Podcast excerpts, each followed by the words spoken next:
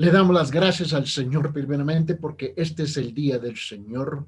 Yo soy el hermano pastor Eddie Ildefonso y le quiero agradecer la gran invitación para compartir la palabra con la iglesia hoy día por medio del pastor Joe Martínez. Y le voy a pedir a ustedes de por favor de abrir sus Biblias, por favor. Abren sus Biblias, por favor.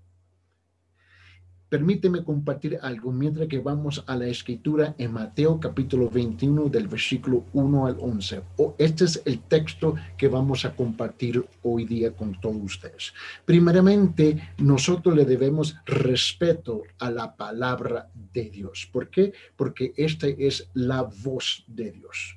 Y cómo nosotros tratamos la palabra de Dios es una tremenda indicación como nosotros tratamos a la persona de Dios porque esta es la voz de Dios. No estamos aquí cuando entramos en los púlpitos para entretener al pueblo, estamos aquí para entrenar al pueblo en su palabra. Y es importante que nosotros comprendamos eso. Hoy es el día de Domingo de Ramos. Y tenemos tres acontecimientos históricamente en relación con Jesús y tenemos primeramente es la Navidad. En cuanto celebramos la encarnación de Cristo, el nacimiento del Hijo de Dios, y todo es absolutamente simbólico. Llegamos al segundo gran acontecimiento que es hoy día en cuanto la iglesia ha escogido universalmente hablando de celebrar el Domingo de Ramos otro, otro evento donde es completamente celebrado simbólicamente y ignoran la persona real de Jesús. El tercero es el próximo domingo, el día de la resurrección, igualito. Aquí se trata de simbolismo tras simbolismo tras simbolismo, donde el pueblo está muy, muy, muy acomodado este, y eh, con la idea del simbolismo porque el pueblo nunca ha querido tratar de cara a cara con la realidad de la persona de Jesús y ese problema sigue igual hoy día. Esta mañana estaba sintonizando el noticiero en Lima, donde las gran, gran colas, y estaba el noticiero, para la gente entrar en la iglesia católica romana buscando la bendición de los ramos. Y eso es muy común por todas partes de Latinoamérica, en todos los países en Latinoamérica donde yo he estado. Muy, muy común. Donde la gente busca la bendición de un ramo que acaban de comprar por, uno, por unos 5, 8 soles y que vengan van a la iglesia para que sea bendecida y con ese ramo regresen a sus casas para supuestamente a bendecir sus hogares, sus familias y quién sabe qué más. Y la cosa es que nosotros estamos más enamorados con el simbolismo que con la realidad de la persona de Cristo. Y eso fue precisamente lo que sucedió en este gran triunfar que ha sido titulado así cuando Cristo entra en Jerusalén. Todo fue simbólico hasta que descubrieron la realidad y lo real de por qué Él entró y luego el mismo pueblo que estaba cantando Hosana en las alturas fue el mismo pueblo que estaba cantando después que Él se ha crucificado, crucificado, crucificado. Y nada más ha cambiado hoy día. Por favor, vamos a abrir nuestras Biblias y vamos a leer Mateo capítulo 21 del versículo 1 al 11. Y note conmigo, yo estoy leyendo de la versión de la Biblia, la Biblia de las Américas. Yo sé que en esta iglesia, como en muchas otras iglesias, hay un sinfín de versiones que uno han escogido para estudiar. Pero vamos a leer, por favor, Mateo capítulo 21 del versículo 1 al 11. Comenzamos. Cuando se acercaron a Jerusalén y llegaron a Betfagé, junto al monte de los olivos, Jesús entonces envió a dos discípulos, diciéndole, ir a la aldea que está enfrente de vosotros y enseguida encontraréis una asna atada y un pollino con ella, desatadla y traédmelos. Y si alguien os dice algo, decir el Señor, el Señor lo necesita y enseguida los enviará. Y esto sucedió para que se cumpliera lo dicho por medio del profeta cuando él dijo esto. Decir a la hija de Sión, mira, tu rey viene a ti humilde y, montado en una asna y en un pollino, hijo de bestia de carga. Entonces fueron los discípulos y le hicieron tal como Jesús le había mandado.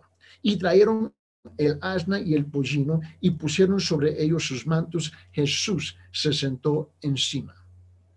La mayoría de la multitud tendió sus mantos en el camino.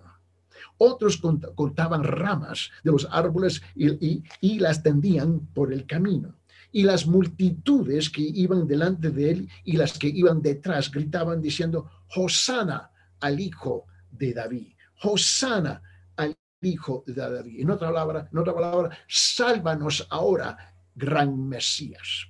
Bendito el que viene en el nombre del Señor, Hosana en las alturas.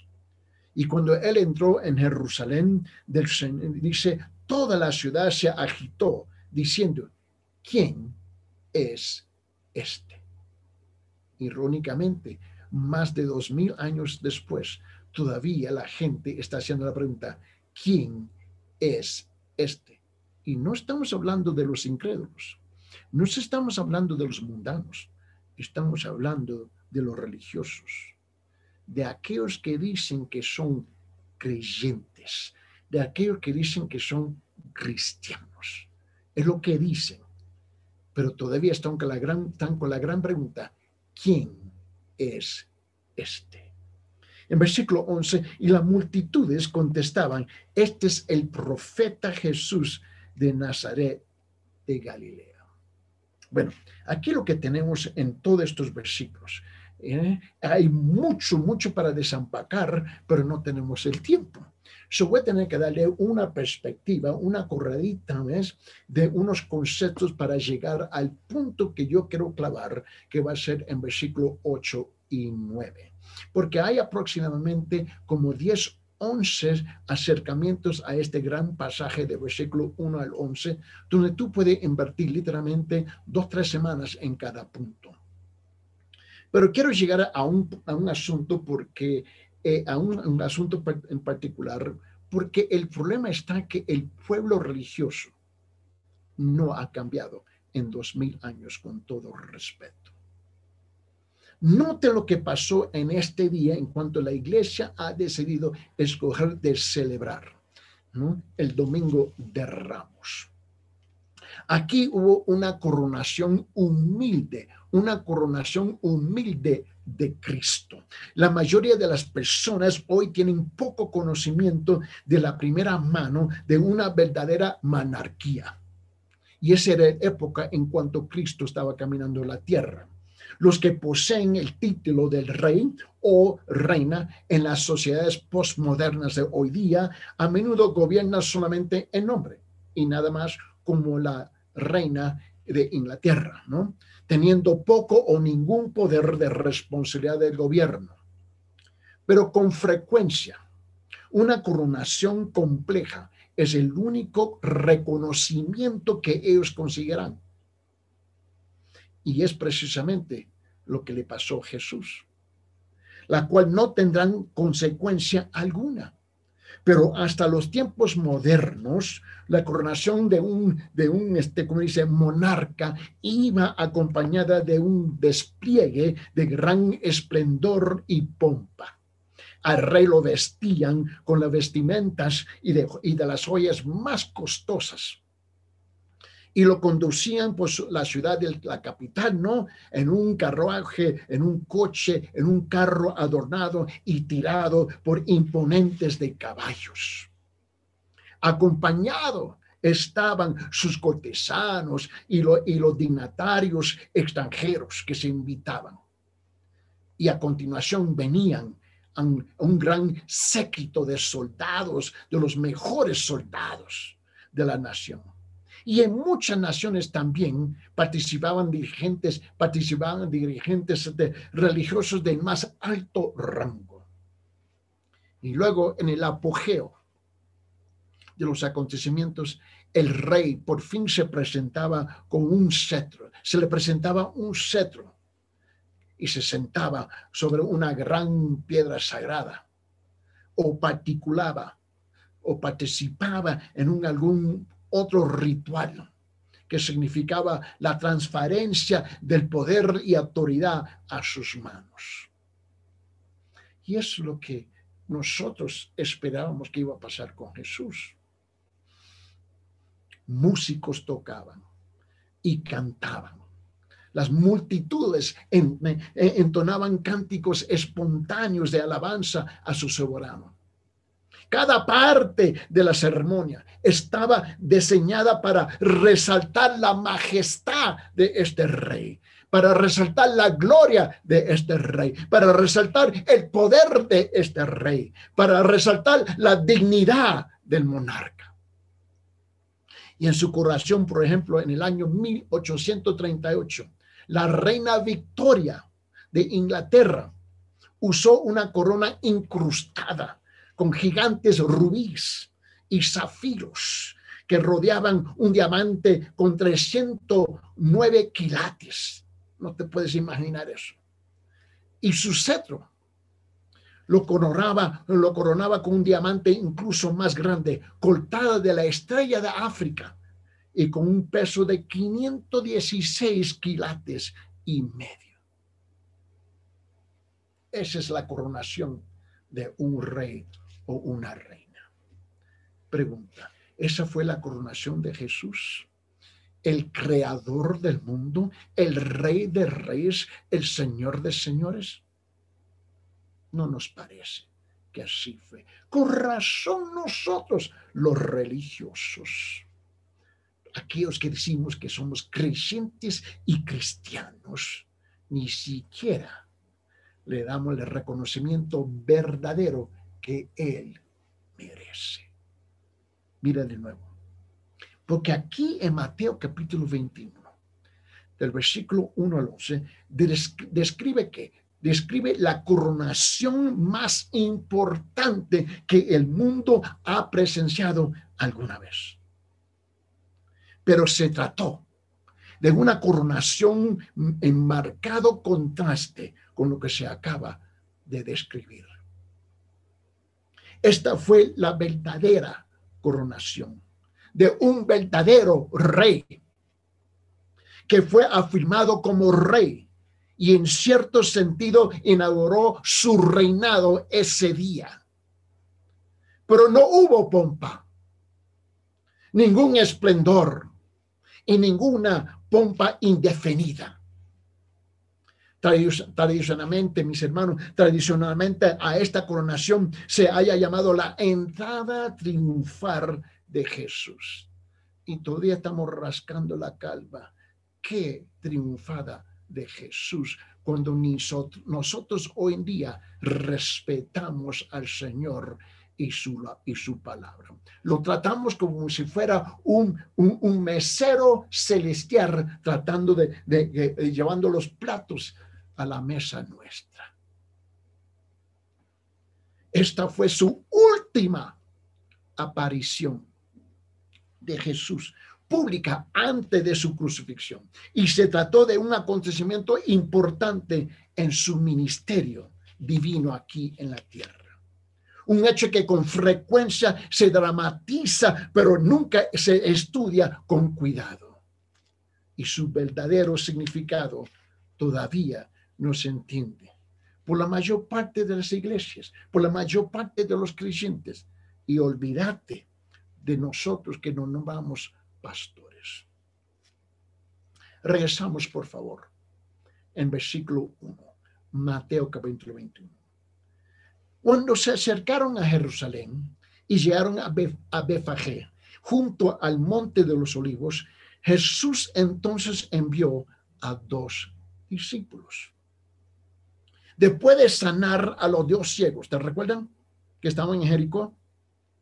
Y de guiar a, ¿cómo se llama? A saqueo, a saqueo, a la fe salvadora. El Señor hizo su último viaje a Jerusalén, porque eso fue, ese fue el, el orden cronológico de lo que había sucedido. Y cuando se acercaron a Jerusalén, él también se acercaba al final de sus tres años de ministerio, a la cual habían precedido 30 años de, anonimato.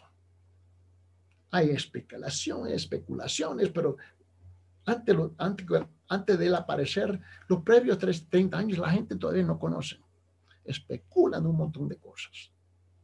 Jesús estaba al punto de que, a punto de llegar a la, a la meta final de su Padre Celestial y le había puesto por delante. La gente no sabía eso. Y ni hoy día la iglesia se da cuenta todavía. A medida que las multitudes seguían con él para celebrar la Pascua, esa era la meta para ellos, pero no fue la meta para Jesús. Pocos sabían que estaban acompañando al mismo Cordero Pascual, ni se daban cuenta. ¿Te imaginas esto? Que durante un gran censo realizado como más o menos como 10 años después de este tiempo, el número de corderos expiatorios sacrificados en la Pascua ascendía a más de 260 mil corderos esa semana. Ya que se permitía en ese entonces ya de que un cordero se ofreciera hasta por 10 personas. Haz la cifra, saca la matemática, saca su calculadora los adoradores en Jerusalén en esa semana pudieran haber ascendido mira, a dos millones de habitantes. ¿Te imaginas? ¿Te puedes imaginar dos millones de gente entrando a Cusco en una sola vez? Es poco probable que la cantidad hubiera sido mayor que durante esa última Pascua que Jesús celebró, indicando que la ciudad estaba llena, llena de gente. Mira, en versículo 1. Y cuando se acercaron a Jerusalén, llegaron a Befagé, junto al monte de los olivos. Jesús entonces envió dos, dos discípulos. Pero antes que el Señor y los doces entraran aquí en Jerusalén, se detuvieron en, la pequeña aldea de Befagé, a no ser por estar estrechamente asociado con el Monte de los Olivos y Betania también, nada más se sabe de esta población, nada más. Nada más. Se sabe de ella. Mira.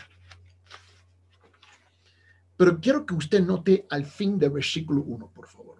Mateo capítulo 21, versículo 1. Note lo que dice, note la última frase.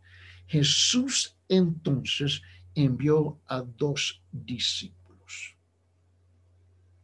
La iglesia y muchos cristianos hoy día o creyentes, porque depende del término que te cae bien, piensan esta semana en algo trágico, que, que, que Jesús es víctima de todo lo que pasó.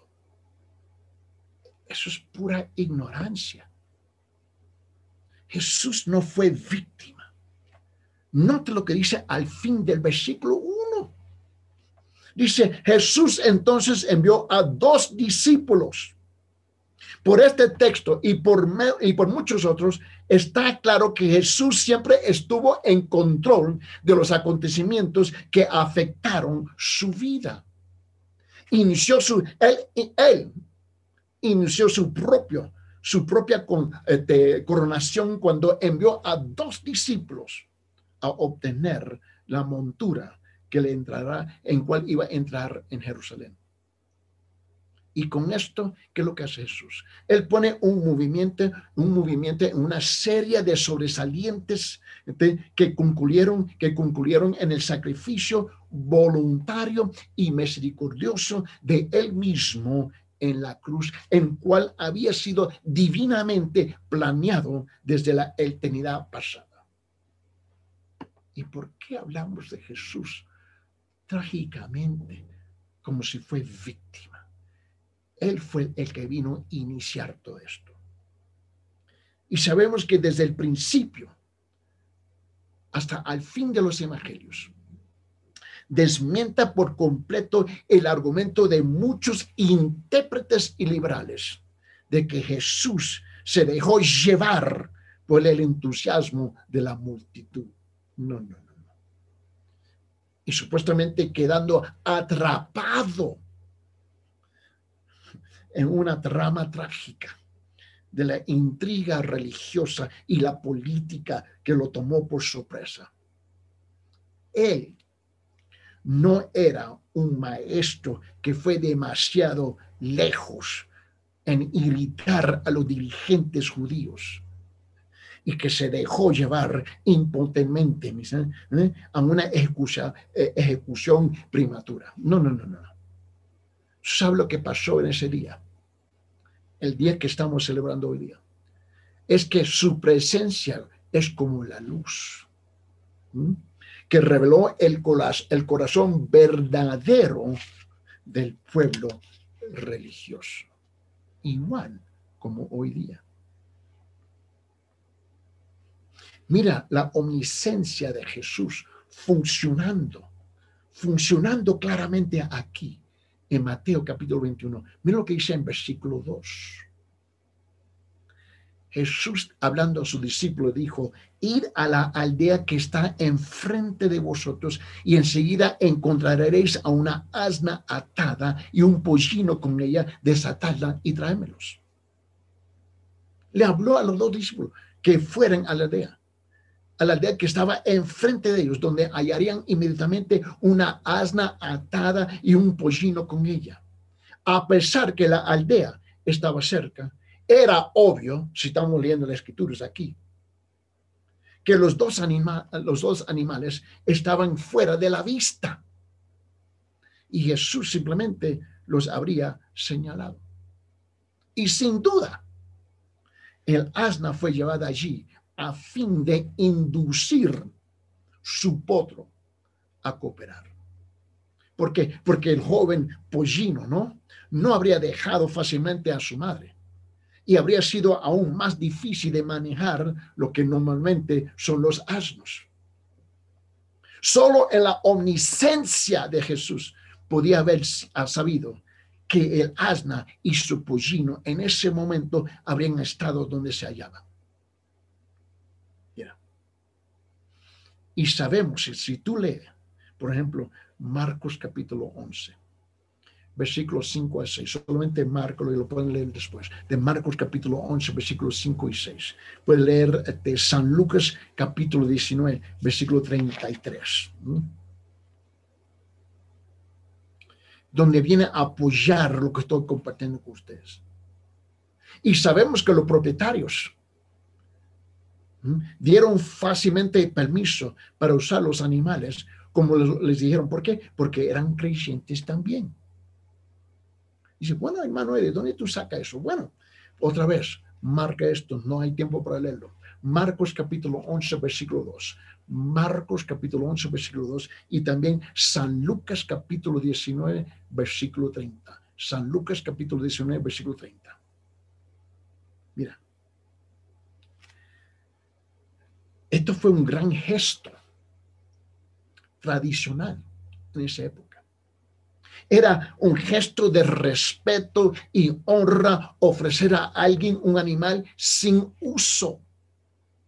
Como si le dijera, este animal ha sido reservado especialmente para usted.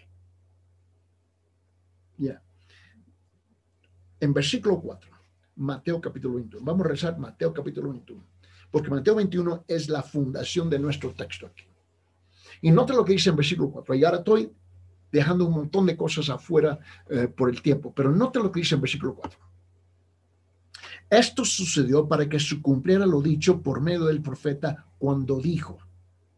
Ahora, no hay nada que Jesús había hecho, nada que no era bíblico sus hechos, sus acontecimientos, lo que, lo, que hacía, lo que hablaba, siempre cumplía con la palabra del Señor. Mateo lo explica de esta manera. Todo esto aconteció para que se cumpliese lo dicho por el profeta. Todavía toda la vida y el ministerio de Jesús se caracterizaron por dos fines primordiales. Dos fines primordiales. Primeramente, hacer la voluntad de su Padre Celestial. ¿Cuántos de nosotros luchamos con cumplir con la voluntad de Dios. Le estoy hablando a la iglesia, no, las, no, las, no los, a los mundanos, los incrédulos, pero a la iglesia. Y nosotros estamos llenos de excusas y excusas y excusas y razones y razones, porque esto no y porque lo otro no. Pero Jesús vino a cumplir con la voluntad de Dios. solamente escribe esto. Mateo capítulo 26, versículo 39. Mateo capítulo 26, versículo 31. Marque eso y, lee esos versículos. También Mateo capítulo 26, versículo 42. Mateo capítulo 26, versículo 42. Le voy a dar otro. San Juan capítulo 4, versículo 34. Juan capítulo 4, versículo 34. También Juan capítulo 5, versículo 30. Juan capítulo 5, versículo 30. Márcalo, escríbelo, léelo, por favor. La segunda cosa es, vino a cumplir las profecías del Antiguo Testamento acerca de la primera venida del Mesías. Él no vino a entretener al pueblo. Él vino a rescatar un pueblo que ni siquiera sabía que necesitaba ser rescatado para esta época en, la, en el contexto del judaísmo, que, porque ya el contexto del judaísmo, del judaísmo ya estaba completamente pervertido y corrupto. El judaísmo de la época de Moisés y el judaísmo de la época de Jesús no era igual. Por favor, es bueno cumplir con las profecías del Antiguo Testamento. Mira, escribe Mateo 5:17. Mateo 5:17. Uh, San Lucas capítulo 13, versículo 33. San Lucas capítulo 13, versículo 33. Uh, San Lucas 24. San Lucas 24, versículo 25 y 27. San Lucas 24, 25 hasta el 27. Y también Hechos capítulo 3, versículo 21. Hechos capítulo 3, versículo 21. Vamos a rezar a Mateo capítulo 21, versículo 5, por favor. Note esto. Porque le dije que yo quiero llegar a dos versículos en particular. En Mateo 21, versículo 5 dice esto. Decir a la hija de Sión, mira, tu rey viene a ti humilde y montado en su asna y un, en un pollino hijo de bestia de carga. Ahora, la hija de Sión se refiere a los habitantes de Jerusalén, ciudad a la vez que se, que se hace referencia como Sión. ¿Por qué? Porque el monte Sión es la colina más alta y más importante de la ciudad. Pero quiero que note aquí, cuando él dice aquí que, y está citando este, la profecía de Zacarías, en capítulo 9, versículo 9. ¿Eh? Mateo 21, 21, 5 está citando la profecía que se encuentra en Zacarías capítulo 9, versículo 9. Eh, mira lo que dice. Vamos, por favor, abren sus Biblias, vamos a ojear juntos Zacarías capítulo 9, versículo 9. Mira lo que él dice regocijate sobremanera, hija de Sión, da voces de júbilo, hija de Jerusalén, y aquí tu rey viene a ti justo y dotado de salvación, humilde, montado en un asno, en un pollino, hijo de asna, de asna. Mire, yo sé que parece, como digo, este, incongruente, ¿no? Inapropiado, se puede usar esa palabra que algún rey, mucho menos el rey de reyes, hablando de Jesús, debiera hacer, eh, eh, hacer su entrada triunfal sentado sobre una asna en lugar de un hermoso caballo blanco en poder, en un carro real. Pero eso no fue lo que pasó. Pero eso es lo que el profeta dijo el profeta de Dios predijo y es lo que hizo el Hijo de Dios. Mira, ya que e, ese era el plan divino. Es que Dios hace todo lo contrario o nosotros pensamos todo lo contrario de lo que Dios planea. En ese momento, Él no buscaba venir en esplendor terrenal, ni reinar en poder terrenal no vino en riqueza, sino que en pobreza. ¿Mm? No vino en grandeza, sino que en mansedumbre.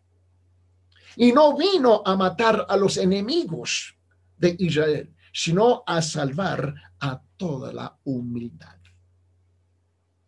Toda la humanidad. Pero lo vino a hacer en humildad.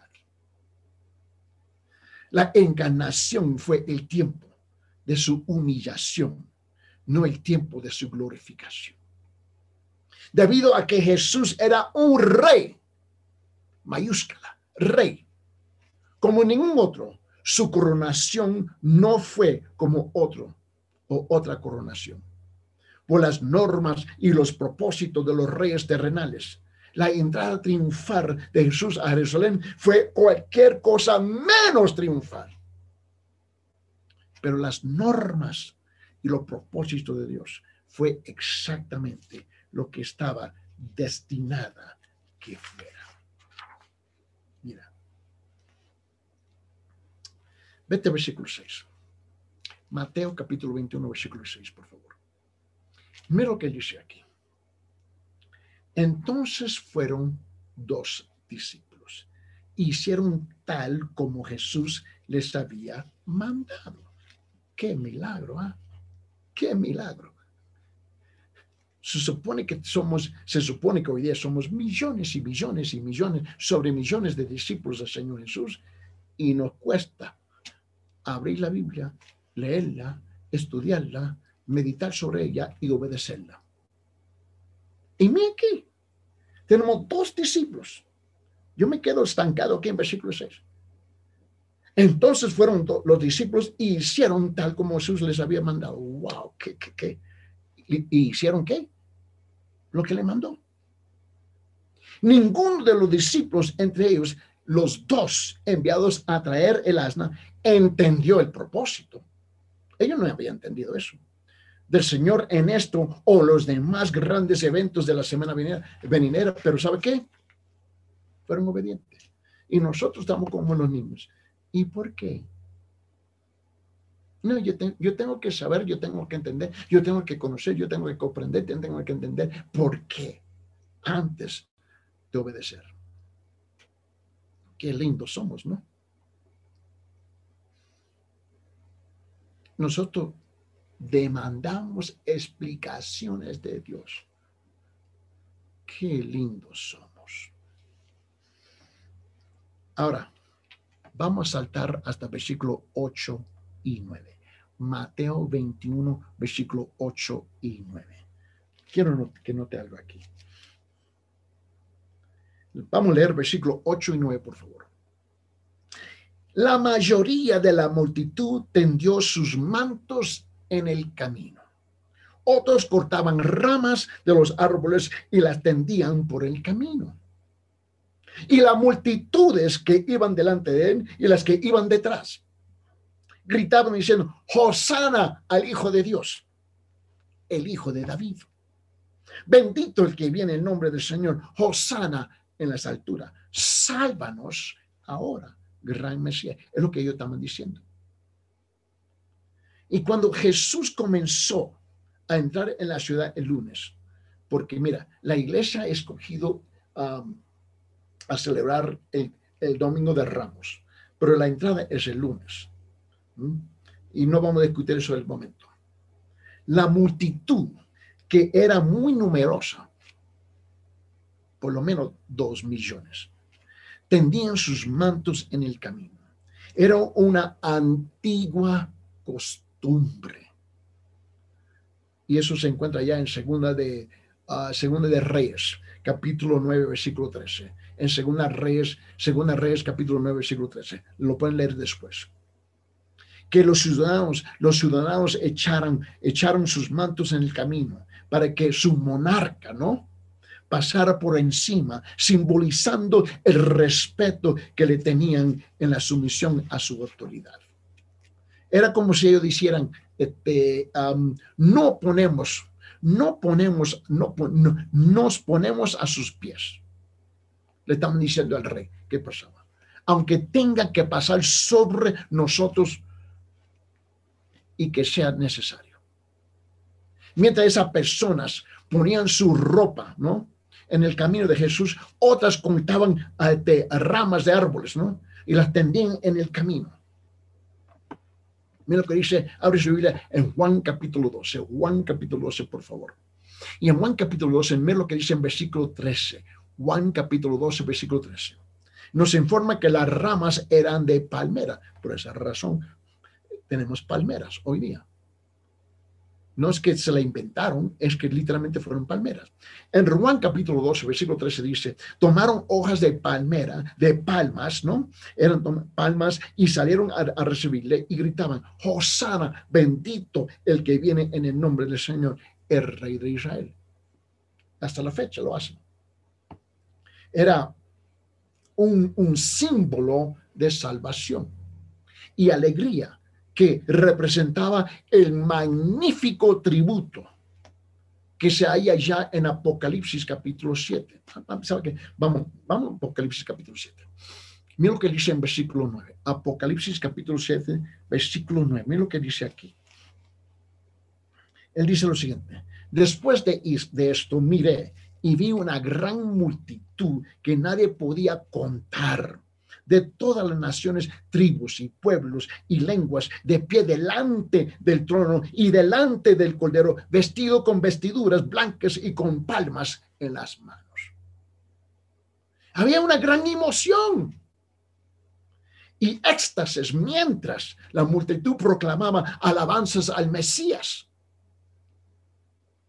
al rabino de Galilea que enseñaba con autoridad y que los había curado de sus enfermedades e incluso había resucitado muertos.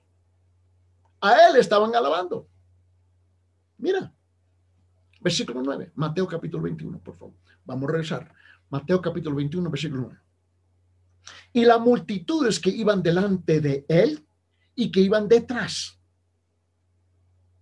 Gritamos diciendo, Hosana, hijo de David el Señor ahora estaba totalmente rodeado, totalmente, por una masa humana, quizás eh, de varios cientos de miles de personas, algunas de las cuales iban delante de él y iban y otros iban detrás de, detrás de él. Y esto, eh, y tú tienes que entender lo que el pueblo estaba haciendo en ese momento. Inconstante. Era algo inconstante como resultará, como resultaría ser. La gente hacía ahora caso omiso de la advertencia, porque los religiosos, el gobierno de esa época, había dado una orden. Mira lo que dice. Abre su Biblia, Juan capítulo 11, versículo 57. Juan capítulo 11, versículo 57, por favor. Mira lo que dice la palabra. Y los principales sacerdotes y los fariseos habían dado órdenes de que si alguien sabía dónde estaba Jesús, diera aviso para que le prendieran. Ah. Y él estaba en público, en el gran núcleo, meollo de ese gentío. Y nadie estaba informando al gobierno, nadie estaba prestando atención al gobierno. Eh, está como Perú, ¿no? Está como aquí en Cusco, ¿no? Dan órdenes y la gente lo pasan por alto, como si fuera nada, ¿no? Mira, aquí había una gran expectativa de que el Mesías traería liberación, era tan grande que el gentío quedó totalmente atrapado en lo que desde una perspectiva humana era una frenesí, una frenesí de histeria colectiva. Más bien, quédese ahí en el libro de Juan. Su Biblia en Juan capítulo 11, por favor. Queremos algo.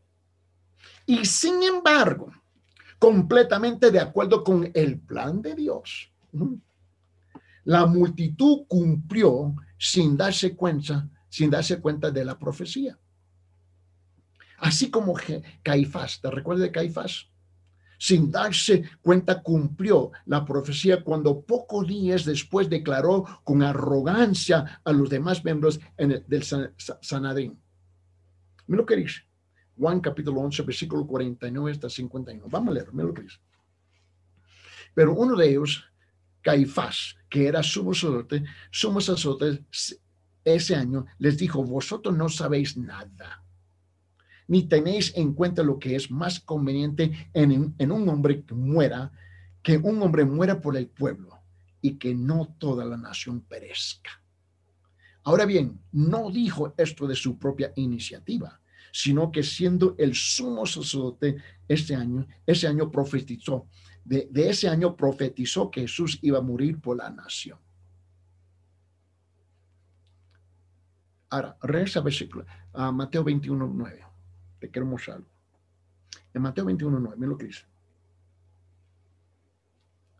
Y las multitudes que iban delante de él y las que iban detrás gritaban diciendo, Hosanna al Hijo de David.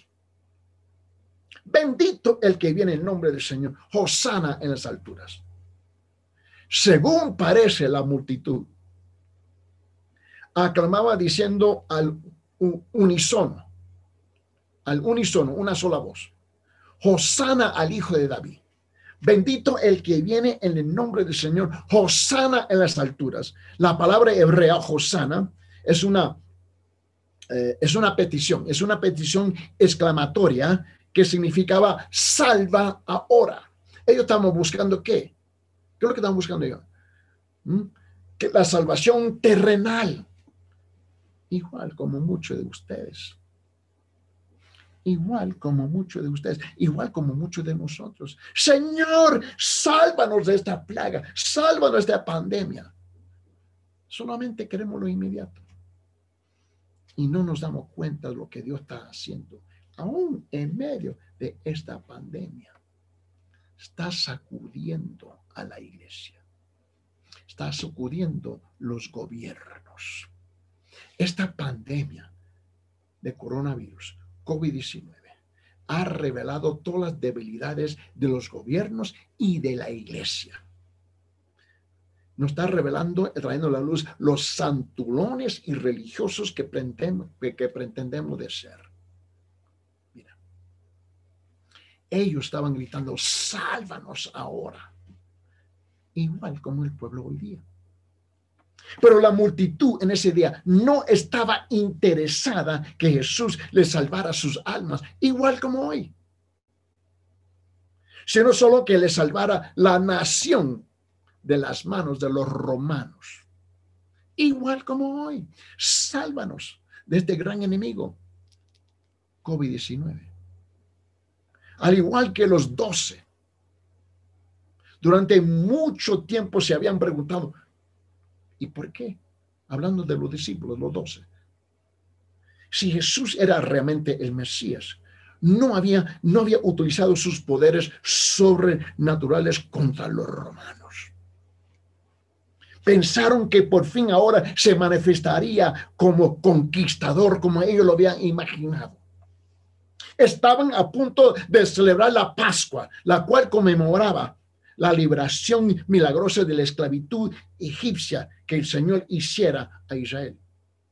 ¿Qué mejor tiempo?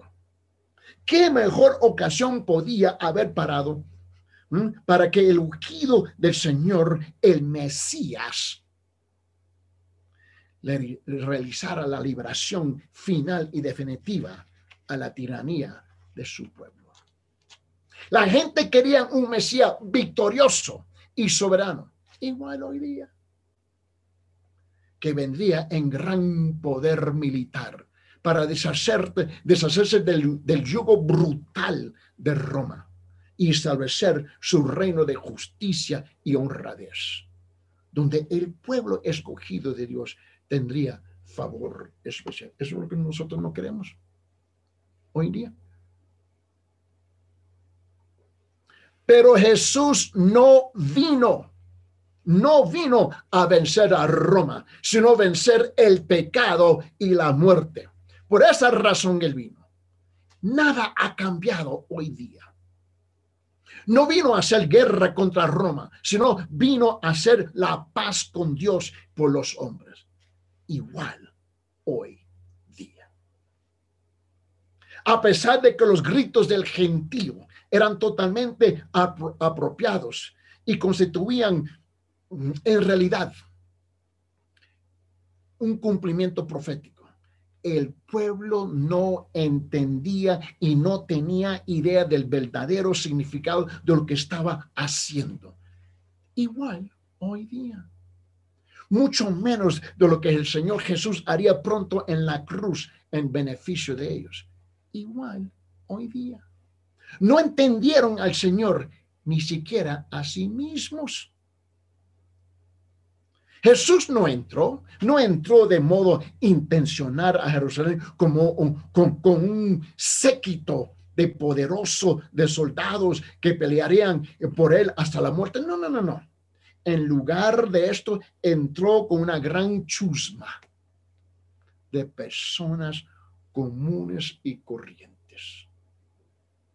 La mayoría de las cuales pronto se volverían contra Hosana, Hosana.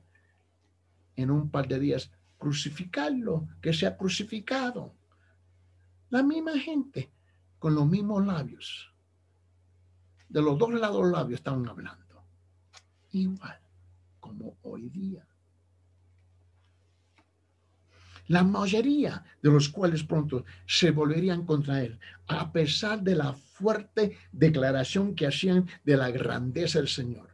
Y al final, nadie permanecería a su lado, igual como hoy día.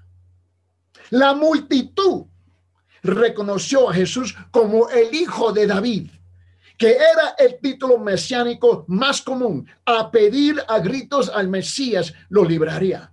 En realidad, cuando estaban rogando, sálvanos ahora, gran Mesías, sálvanos ahora olvídate mi alma. Estaban citando partes de ese, de ese popular salmo de alabanza de Jaliel, ¿no? El salmo, eh, estaban citando Salmo 113 ah, hasta el Salmo 18. ¿Mm?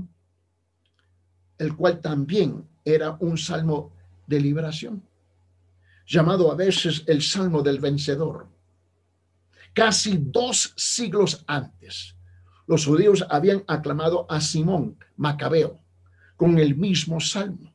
Después, de, después que eh, éste librara la, la, fortaleza de Acra, del dominio sirio. Y repitieron la misma cosa. La multitud sabía que quién era Jesús. Escuchen bien. La multitud sabían quién era Jesús, pero no entendía ni creían realmente en lo que sabían. Ese es el problema de muchos cristianos hoy día, de muchos creyentes hoy día, de muchas iglesias hoy día. Tenían razón a creer que él era el Mesías. Sí tenía razón, el hijo de David. Y que había venido en el nombre del Señor pero estaban completamente equivocados a creer el tipo de libertador, de libertador que él era realmente.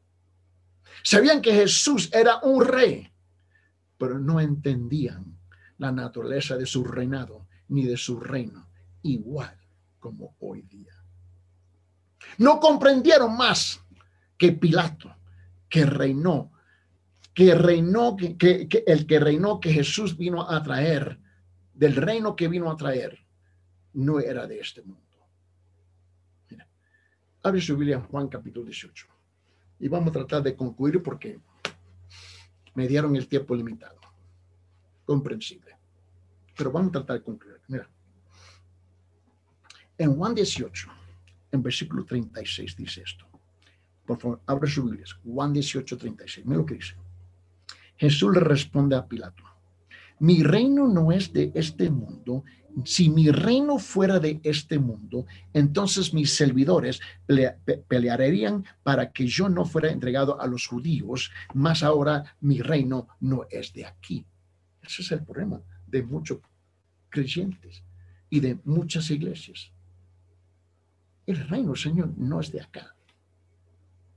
Por eso es que cuando se entraron cuando se enteraron unos días después de que no había venido a liberarlos de los romanos, se volvieron contra él, como muchas iglesias y creyentes son hoy día.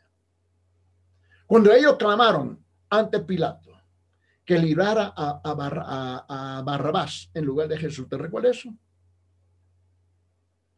Porque ya habían dado espalda porque ese gran libertador que ellos pensaban y que, se habían imaginado y no lo liberó como ellos lo esperaban, le dieron la espalda y preferían a un crimen ser liberado que Jesús. Ese es el problema de la iglesia hoy día y de muchos creyentes que están sintonizando. En Juan 18, en versículo 40, cuatro versículos más abajo. Ahí estamos en Juan 18. Mira lo que dice en versículo 40. Entonces volvieron a gritar diciendo, no a este, sino a Barrabás. Y Barrabás era un ladrón. En realidad, profirieron las palabras que Jesús había profetizado en la parábola del noble. ¿Te recuerdas? San Lucas capítulo 19. San Lucas capítulo 19. Mira lo que dice. En San Lucas 19, versículo 14 dice, pero sus ciudadanos los odiaban. Pero sus ciudadanos los odiaban y enviaron una, de las, una delegación tras él. No, escucha estas palabras. No queremos que este reine sobre nosotros. ¿Escucharon? No queremos que este reine sobre nosotros. Los judíos querían a Jesús bajo sus propias ah, condiciones y no se inclinaron ante un rey que no era de su gusto, aunque fuera el Hijo de Dios. Ese es el problema de muchos creyentes hoy día. Querían que Jesús destruyera a Roma, pero no los pecados que ellos valoraban, ni la religión hipócrita y superficial que tenían ellos, igual como muchos de nosotros hoy día. Pero el Señor no los iba a liberar en las condiciones de ellos no serían librados las condiciones debajo de sus condiciones. Jesús no era un Mesías que viniera a ofrecer una, eh, una de paz externa en el mundo, sino que vino a ofrecer la bendición infinitivamente mayor de la paz interna con Dios. Pero muchos de nosotros no estamos interesados. Muchas personas hoy son receptivas a un Jesús que creen que puede darles qué? Riquezas, salud, éxito, felicidad y todas las cosas humanas que desean. Al igual que la multitud en la entrada triunfal que la iglesia está celebrando hoy día. Aclaman en voz aclaman a voz en cuello a Jesús mientras creen que él, es, él les va a satisfacer los deseos egoístas que ellos tienen. Igual hoy día. Pero al igual que el mismo gentío, unos días después, lo rechazarían y condenarían cuando no los liberaría del modo que e-, ellos esperaban. Cuando la palabra los confronta, con sus pecados y con su necesidad de un Salvador, lo maldicen y lo alejan. Igual como hoy día. Los romanos eran opresores impíos y crueles. Y el Señor no les permitiría que sobrevivían indefinitivamente.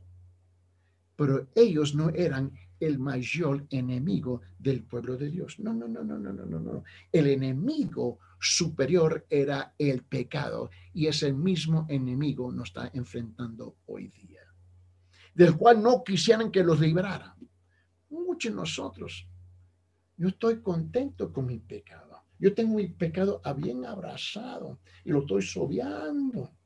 Y me acuesto con ella y me levanto con ella, camino con ella, hablo con ella, como con ella, voy al trabajo con ella, rezo el trabajo con ella y la permito descansar en mi cama.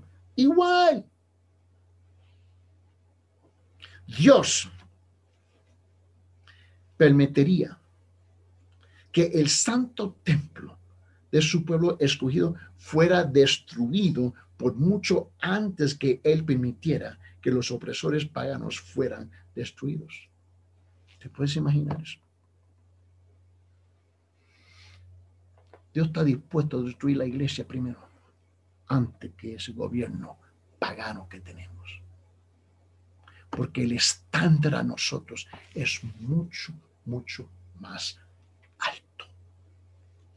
Y en realidad, Dios permitiría que esos mismos paganos destruyeran el santo templo. Eso es lo que va a pasar. Eso es lo que va a pasar. Mira, en lo que se refiere a la verdadera intención del pueblo, la coronación de Jesús fue algo totalmente vacío. Las palabras de la multitud fueron correctas, pero sus corazones no lo fueron. En cualquier caso, él no había venido con ese, mira, no había venido en ese tiempo a ser coronado, sino a ser crucificado. Jesús era coronado un día en, un, una manera que era perfectamente acorde. En los tiempos de rechazo terminarían y en su nombre se doblará. Déjeme, por favor, a concluir con unos comentarios aquí. En Filipenses capítulo 2, por favor, abre su Biblia en Filipenses capítulo 2. Mira lo que él dice en versículo 10 y 11. Filipenses capítulo 2, versículo 10 y 11. Para que el nombre, para que el nombre de Jesús se dobla toda rodilla de los que están en el cielo y en la tierra, debajo y debajo de la tierra y toda lengua confiese que Jesucristo es el Señor para la gloria del Padre. Ese es el trabajo nuestro, de compartir ese gran evangelio para ver que se dobla toda rodilla. Mira, la primera vez que vino a proporcionar salvación para la humanidad hablando de Jesús, pero cuando Él vuelva otra vez, lo hará para mostrar su soberanía. Lo deben leer en Apocalipsis capítulo 5. Por favor, no vamos a ir en Apocalipsis capítulo 5, versículo 8 a 14. Apocalipsis capítulo 5, versículo 8 a 14. Pero vamos a cerrar con este pensamiento. Versículo 10 y 11. Versículo 10 y 11. Permíteme terminar este pensamiento, que yo sé que eso no avanza el tiempo. Pero en versículo 10 y 11, Mateo 21, cuando él entró en Jerusalén y toda la ciudad se agitó diciendo, ¿quién es este? Estamos hablando de Jerusalén. Un pueblo súper, súper religioso. Todos eran religiosos. estamos hablando de un pueblo religioso. Es igual como Cusco. Súper religiosos. En versículo 11, y las multitudes contestaban, este es el profeta Jesús de Nazaret de Galilea. ni te da cuenta lo que ellos hicieron. Mira, el relato que Mateo hace de la entrada de Jesús cierra con un elemento, ¿cómo busco la palabra? De, de, de, de, de perplejidad, de, per, ah, de perplejidad. Esa es la palabra que estoy buscando. Porque después de los grandes gritos, de la aclamación, desmunieron, desmunieron de alguna manera que Jesús hubiera entrado en, Jerusalén y, luego los residentes, los residentes de la ciudad comenzaron a preguntar, ¿y quién es este? ¿Acaso no acaban de gritar, Hosana en las alturas, hijo de David? Sálvanos ahora, gran Masías. Y de repente, y el pueblo, ¿y quién es este? ¿Quién es este? Como muchos de nosotros hoy, ¿y quién es este? La mejor respuesta que la multitud de celebrantes pudo dar fue esta. Este es Jesús, el profeta de Nazaret de Galilea. No captaron lo que estoy diciendo, ¿verdad? Hosana, hijo de David, rey de reyes. Y cuando no le dio lo que ellos esperaban, lo reducieron a un profeta. Fue lo que hicieron. Es obvio que la mayoría de ellos había puesto poca atención a lo que había estado eh, vociferando de manera tan ruidosa. Tú sabes, tú, agarras un gentío y todo el mundo comienza a gritar. ¿Y por qué está gritando? No sé, por todo el mundo está gritando. Apenas habían terminado de proclamar a Jesús como el Mesías, el Hijo de David, que venía en el nombre del Señor. Y ahora, un profeta común y corriente. Pero que ellos no comprendieron lo que se decía. Y cuando los sentimientos masivos se clamaron y les fue difícil decir quién era realmente Jesús, que no fuera uh, un profeta que venía de Nazaret, de Galilea. Ya no lo llamaron hijo de David, ni lo alabaron como el gran libertador. Ahora no lo consideraban más que un profeta común y corriente como los perros que corren por las calles de Cusco. Las personas sabían, pero no creían. Igual como muchos de nosotros. A debido que no creían, dejaron de saber. Al igual que sus antepasados, a quienes Isaías predicó, oían, pero no entendían, y veían, pero no comprendían, porque sus corazones eran insensibles. Permíteme terminar con este último versículo. Isaías, por favor, abre su Biblia. Isaías capítulo 6, versículos 9 y 10. Por favor. Tenga paciencia, que ya pronto van a almorzar. Isaías capítulo 6. Mira lo que dice el versículo 9 y 10. Mira, mira lo que dice. Y él había profetizado y dijo, versículo 9, y dijo, ve y ve y di a este pueblo, escuchad bien, pero no entendáis. Mirad bien, pero no comprendáis.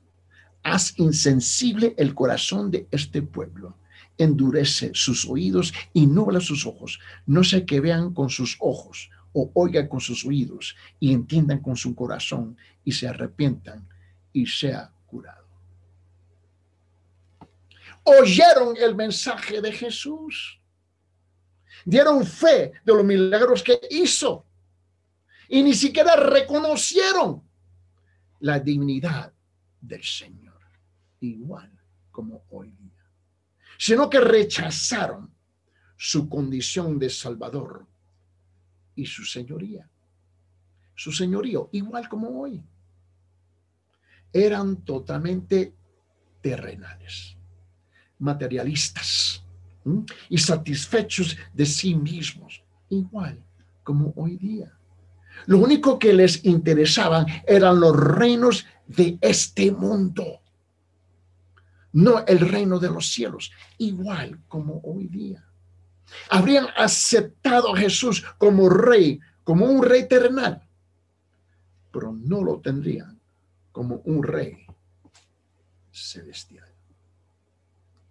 Ese es el desafío que tenemos en el pueblo religioso y en las iglesias hoy en día.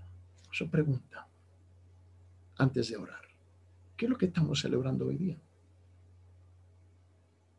¿Qué es lo que estamos celebrando hoy día? Vamos a orar. Santísimo Padre, Señor en gloria en este día, Señor, en cuanto tu palabra nos ha confrontado a cada uno de nosotros.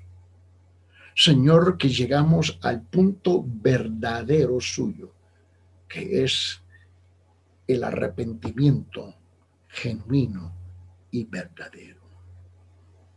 Cuando cantamos hoy día, Hosana en las alturas, Hosana, hijo de David ¿Qué es lo que estamos cantando, Señor? Pero tú conoces nuestros corazones. Porque en esta semana, en cuanto en Latinoamérica se, se va celebrando, no es la entrada triunfal de Cristo. No es que vamos a llegar al domingo de la resurrección.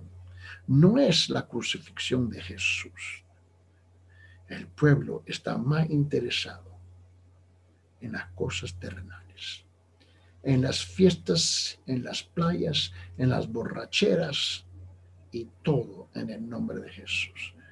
Señor, te necesitamos. Ayúdanos, Señor.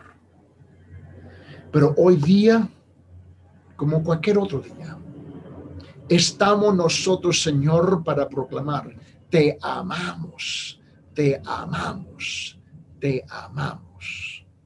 Y Señor, cuando éramos débiles y éramos enemigos suyos, moriste por nosotros. Gracias, Señor. Te amamos. En el nombre de Jesucristo.